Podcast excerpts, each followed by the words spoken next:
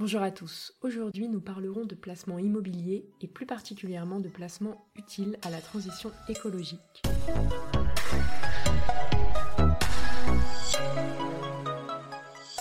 Pour cela, je reçois Guillaume Sommerer, auteur du livre Placement vert, mythe et réalité aux éditions du Rocher.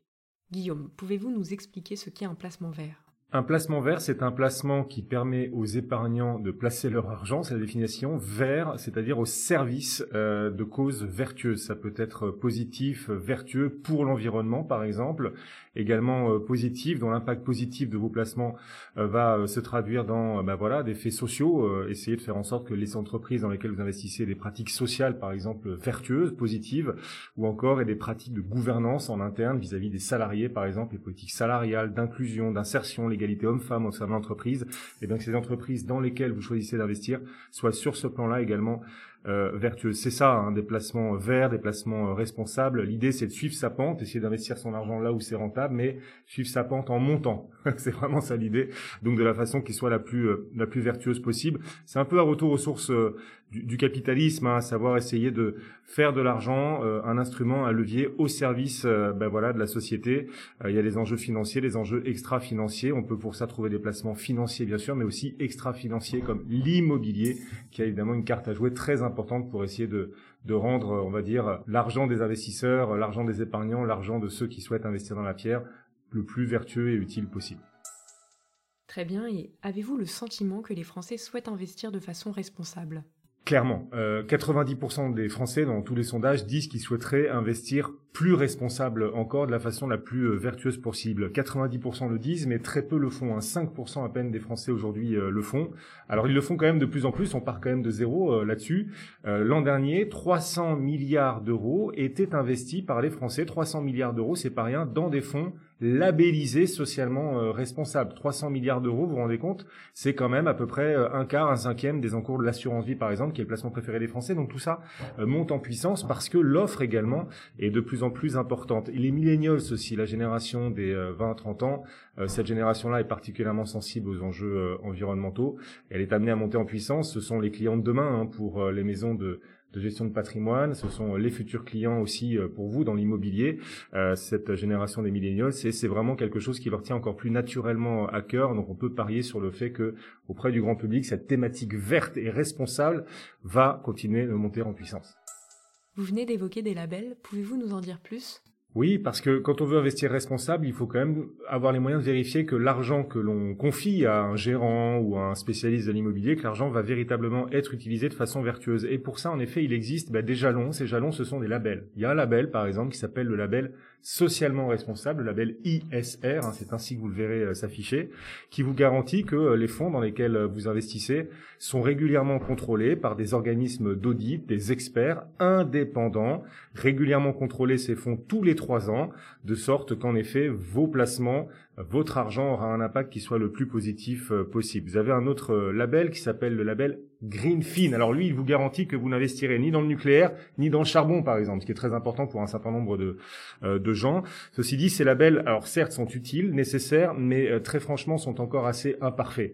Par exemple, quand vous, décidez d'investir à travers le label Greenfin, donc en évitant le nucléaire ou le charbon, c'est très bien, euh, mais vous allez du coup passer aussi à côté de euh, certaines entreprises qui, dans ces domaines-là, tentent d'améliorer leurs pratiques. C'est bien parfois de savoir encourager dans tous les domaines les acteurs qui essaient d'améliorer leurs pratiques. En choisissant d'exclure certains domaines, vous ne les y encouragez pas, vous restez à l'écart, vous vous les laissez seuls, et ils n'auront même aucune incitation financière à poursuivre leurs efforts si l'argent ne vient pas récompenser tous ces efforts. Donc ça, c'est un petit euh, bémol pour ces stratégies qui consistent à investir dans des fonds les plus euh, parfaits possibles. Un, ils ne le sont pas, et deux, ils empêchent un certain nombre de sociétés qui n'y sont pas éligibles de faire, de réaliser des efforts d'amélioration de, de leurs pratiques. De même, ça c'est pour le label Greenfin, mais le label ISR, lui, euh, certes, vous apporte euh, un minimum de garantie sur l'utilisation vertueuse de votre argent, très bien, mais ce label ISR, malgré tout, ben, présente certaines limites. Par exemple, sur le volet social, vous arriverez à mesurer l'impact environnemental de vos placements, mais sur le volet social, c'est beaucoup plus compliqué de mesurer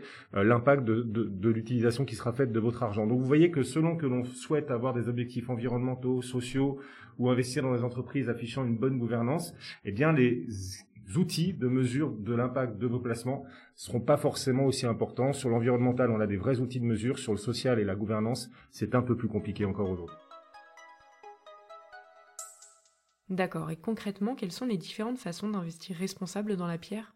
Alors c'est très important de vouloir investir responsable dans la pierre parce qu'on rappelle, l'immobilier, la pierre, c'est le secteur qui euh, émet le plus de CO2 en France. 25% des émissions de CO2 viennent de la pierre, du logement, de l'habitat, 25%, et euh, près de près des deux tiers également de la consommation euh, d'énergie. Donc si vous investissez vert, vertueux à travers des placements financiers, c'est très bien, mais si votre logement pollue énormément, c'est bien dommage. Ça aura, du coup, ça va limiter l'impact de vos placements vertueux. Ce qui compte, c'est donc de choisir des investissements dans la pierre qui, eux aussi, contribuent à, changer les choses. Et pour ça, la bonne nouvelle, c'est qu'en effet, aujourd'hui, il y a de plus en plus de, solutions. Il y a d'ailleurs un label qui s'applique aussi à l'immobilier désormais, le label ISR dans l'immobilier, qui vous garantit que les biens dans lesquels vous allez investir, eh bien, euh, consomment moins d'eau, consomment moins d'électricité, par exemple, émettent moins de CO2. Vous avez d'ailleurs des SCPI dans l'univers de la pierre papier qui aujourd'hui commencent à obtenir euh, le label, euh, bien sûr, et ces SCPI d'ailleurs sont rentables. Hein. C'est quelque chose que l'on peut souligner, on y reviendra tout à l'heure, mais on peut investir éthique et rentable. Hein. Joindre l'utile à l'agréable, c'est tout à fait possible. Et donc, dans l'immobilier, à travers ces SCPI euh, labellisés et aujourd'hui rentables, on peut le faire. Vous avez également dans la pierre, par exemple, le Pinel. Le Pinel, c'est quelque chose qui contribue à améliorer les choses. Pourquoi? Parce qu'on a une crise de logement dans notre pays et qu'il faut construire davantage. On ne construit pas assez. Le Pinel, il contribue. Mais en plus, en investissant dans le Pinel, vous, particulier, vous allez permettre de loger euh, des familles à faible revenu, puisque les locataires ont euh, des euh, loyers plafonnés dans la mesure où leurs revenus aussi sont relativement bas. Donc vous participez à essayer de détendre, de résoudre la crise du logement pour les ménages modestes ou, ou défavorisés. Et c'est également très positif pour ces ménages, puisqu'ils acquièrent un logement, un logement de qualité puisqu'on est dans le neuf à travers le Pinel. Ils auront souvent un balcon, une terrasse. Et vous luttez également contre l'étalement urbain en investissant dans le Pinel, puisque désormais le Pinel est interdit à la construction de maisons. Donc vous participez comme ça à lutter aussi contre l'étalement urbain. Donc vous voyez que ça aussi c'est une solution concrète, c'est un outil qui peut rentrer dans la catégorie des placements euh, vertueux dans la pierre. Il y en a une autre, c'est le démembrement. Vous pouvez acheter dans le neuf, souvent c'est très cher le neuf. Vous pouvez acheter dans le neuf en bénéficiant d'une décote, vous achetez du neuf à moins 40%, donc c'est quand même assez attractif. En échange de quoi, votre bien sera habité, logé, là aussi par des familles modestes. Vous laissez euh, euh, la gestion du bien euh, entre les mains d'un bailleur social qui va donc accueillir dans le bien que vous aurez acquis 40% moins cher, qui va loger dans le bien des familles modestes. Là aussi, vous participez à essayer d'améliorer, d'améliorer le monde. Donc vous voyez qu'il y a toute une palette d'outils à travers l'immobilier pour faire de l'investissement socialement responsable. On peut aussi parler de la conversion des, des bureaux en logement avec la crise Covid, le télétravail monte en puissance. On aura probablement demain beaucoup moins besoin de, bureaux euh, qu'aujourd'hui. Il y a eu une étude de l'IUIF euh, qui expliquait que si 40% des entreprises passaient au télétravail deux jours par semaine, 40% deux jours par semaine, eh bien, on aurait besoin de 25% de bureaux en moins, de surface de bureaux en moins. Donc vous voyez tout de suite l'impact. Et ces surfaces-là, euh, demain, il faudra savoir les reconvertir peut-être aussi en logement. Alors vous avez des fonds d'ailleurs qui apparaissent euh, pour euh, justement permettre aux particuliers qui, nous suivent, qui nous écoutent, d'investir leur argent au service de cette reconversion des, des bureaux en logement. Donc vous voyez qu'il y a toute une palette d'outils. Et puis chacun chez soi aussi peut agir hein, très clairement. Euh, par exemple, en rénovant euh, son logement, il y a bien sûr la rénovation énergétique euh, avec ma prime rénov qui vous aide bien sûr financièrement à, le faire. Et chacun doit avoir conscience là aussi que c'est quelque chose qui peut dans la durée être être parfaitement rentable. Hein. On pourra en reparler hein, de la rentabilité des placements verts, y compris dans, dans l'immobilier, mais on comprend pourquoi les pouvoirs publics essaient de pousser les particuliers à, y aller, à reconvertir, à rénover leur logement pour permettre à ces logements de moins consommer, parce que c'est à travers la pierre qu'on sera les plus efficaces. Les placements financiers, c'est une chose, mais on rappelle, le secteur qui pollue le plus, qui émet le plus de CO2, c'est l'immobilier. Très bien, mais investir responsable, est-ce que c'est rentable? Oui, c'est rentable. Alors pas toujours. Attention, il n'y a aucune garantie de rentabilité. C'est pas parce que vous investissez vertueux qu'automatiquement tout cela sera rentable. Mais vous avez aujourd'hui en effet beaucoup d'outils qui vous apportent euh, des preuves de rentabilité. Par exemple, dans les SCPI, les SCPI, on disait labellisés socialement responsables. Dans cet univers, euh, certaines ont encore rapporté en 2020 et malgré la crise hein, dans le milieu du, logement et des bureaux, ont rapporté entre 4, 5 et 6 de, de rendement. Alors je ne sais pas si on peut citer des des SCPI, mais par exemple PFO2 a encore rapporté près de 5% euh, en 2020. C'est une SCPI qui euh, limite la consommation d'eau dans les euh, biens sur lesquels vous, investissez. Vous avez Caneos aussi qui a encore rapporté plus de 5,5% de rendement. C'est pas rien, 5,5, c'est beaucoup plus que le livret A ou que les fonds euros. Et donc cette SCPI, elle fait quoi? Elle investit dans des biens immobiliers souvent très consommateurs d'énergie et elle les transforme à travers des travaux et elle les fait passer, elle les fait sauter de, de catégories de diagnostic de performance énergétique faible euh, en de D à une catégorie supérieure entre A et D. Donc elle fait faire un véritable saut qualitatif ces biens dans lesquels elle investit et ça rapporte à la fin, puisque je vous le disais, donc ce rendement peut atteindre, il atteignit en tout cas en 2020, 5,5% sur, sur Caneos. Vous avez Primovie par exemple, autre type de SCPI qui vous permet d'investir euh, dans le logement étudiant pour résoudre la crise du logement. Pour les étudiants, c'est important, c'est une vraie cause sociale. Investir dans les crèches également ou encore dans les EHPAD. Évidemment, c'est une un enjeu générationnel qui nous concerne tous, eh bien cette SCPI aussi peut rapporter, a rapporté ces dernières années plus de 4% par an. Donc vous voyez qu'on peut faire euh, de l'éthique et du rentable. Vraiment, c'est tout à fait possible de, de, relier, de relier les deux. On parlait aussi dans les solutions immobilières pour euh, investir vertueux du démembrement. Le démembrement, quand vous êtes un particulier investisseur, il vous permet justement d'investir dans la pierre, dans le neuf, qui est souvent très cher, bien plus cher que l'ancien, euh, avec une décote, une décote de 40%. Et cette décote, évidemment, c'est un gain financier. Et maintenant, au niveau des épargnants, quelles sont leurs réticences dans le fait d'investir dans des placements verts? La première question que se posent beaucoup de particuliers sur les placements verts, c'est de savoir si c'est du greenwashing, euh, si on est dans un effet de mode, un effet marketing, euh, une espèce de produit d'appel comme ça pour attirer euh, euh, le chaland euh, La réponse est ça existe, bien sûr. Il y a une part de greenwashing, mais aujourd'hui vous avez beaucoup plus d'études, d'outils qui est là encore, euh, qui a encore deux trois ans, beaucoup plus d'outils pour vous assurer que vos placements seront réellement vertueux. Il y a les labels, euh, on le disait, il y a un certain nombre d'étoiles, de notations qui vous permettent de savoir quel est le degré d'investissement, d'engagement du fonds dans lequel vous allez euh, investir.